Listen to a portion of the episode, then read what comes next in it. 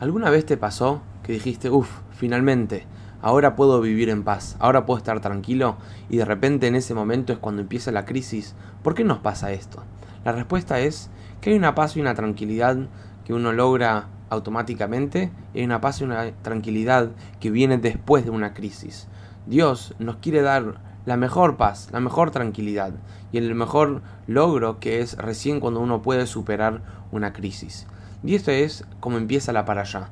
La para allá de esta semana se llama Vayeshev, que significa que Jacob se asentó y quiso vivir tranquilo. Pero si uno estudia la para allá, como vamos a ver ahora, habla de una historia de cómo Jacob vive unos momentos muy difíciles de su vida. Toda la historia de Yosef que vamos a ver. Pero ¿por qué se llama la para allá? El nombre de Vayeshev, como que está asentado y vivió tranquilo, porque esto mismo fue lo que causó que Jacob pueda vivir después de todos estos episodios los mejores 17 años de su vida. Y así es que la allá empieza contando que Jacob se establece en Hebrón, la ciudad de los patriarcas, y nos cuenta qué pasa con su hijo favorito de Jacob, Yosef.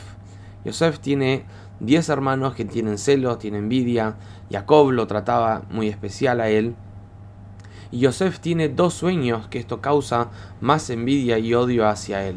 El primer sueño es que Yosef les cuenta a sus hermanos que habían once atados de trigo que sus hermanos tenían, que representaba a sus hermanos, y se aposternaban hacia un atado de trigo que era él.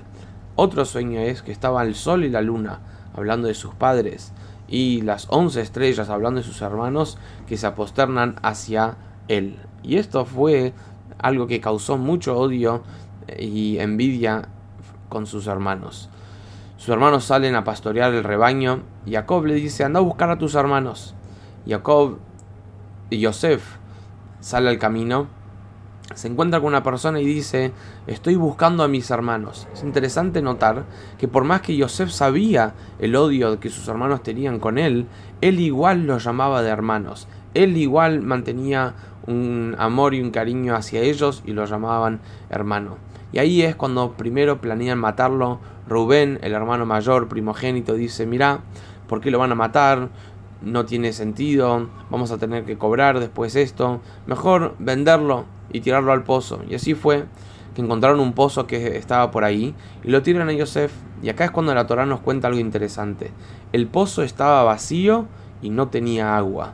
¿Qué podemos aprender? Si está vacío es obvio que no tiene agua. Lo que nos enseña acá es que vacío de agua, pero había serpientes y escorpiones. Y eso es una enseñanza para la vida.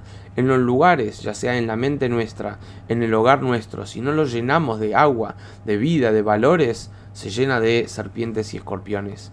Y así es que Yosef fue tirado al pozo, fue vendido a los midianitas, que luego fue vendido a los egipcios. Y acá la para allá hace una interrupción y cuenta que Judá, uno de los hijos de Jacob, tiene relaciones con Tamar y ahí nace dos hijos, Pérez y Zerah, que son grandes ancestros de, del David Amelech y de líderes del pueblo judío. Retoma la historia de Yosef, que Yosef fue exitoso en todo lo que hacía como sirviente en la casa del faraón. La esposa de su amo, la esposa de Potifar, tiene una atracción especial hacia Yosef y Yosef se niega varias veces a estar con ella. Hasta un día que ella toma la oportunidad, no había nadie en la casa y ella intenta seducirlo.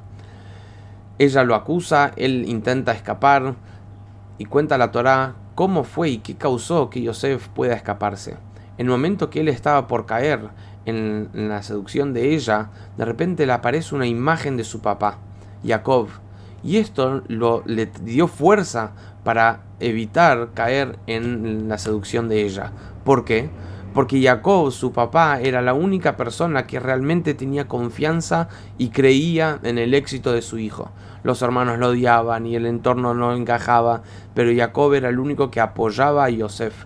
Y cuando Yosef vio la imagen de su papá, se acordó de aquella persona que confía y quiere y apoya tanto a él que él no pudo caer en la trampa de ella. Y así fue que ella lo acusa, que él quiso estar con ella y lo envían a la prisión. Yosef en la prisión de vuelta tiene éxitos, toma responsabilidad sobre el resto de los prisioneros y un día caen dos prisioneros extra, dos ministros, el copero y el panadero. Uno puede pensar que Yosef en la cárcel estaba deprimido, estaba triste, estaba enojado con el faraón, con los egipcios, pero no es así. Nos cuenta algo muy interesante. Yosef se levanta una mañana y ve que los, estos dos ministros están con cara larga. Yosef enseguida se les acerca y le dice, disculpen, ¿por qué están con cara larga? ¿Por qué tienen esa cara?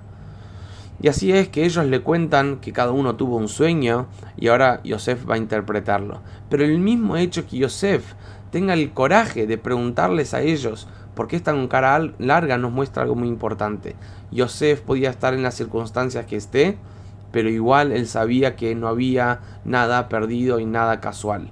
Él sabía que si él se encontró con una persona que tenía cara larga es porque él tenía que ayudarlos de alguna u otra manera.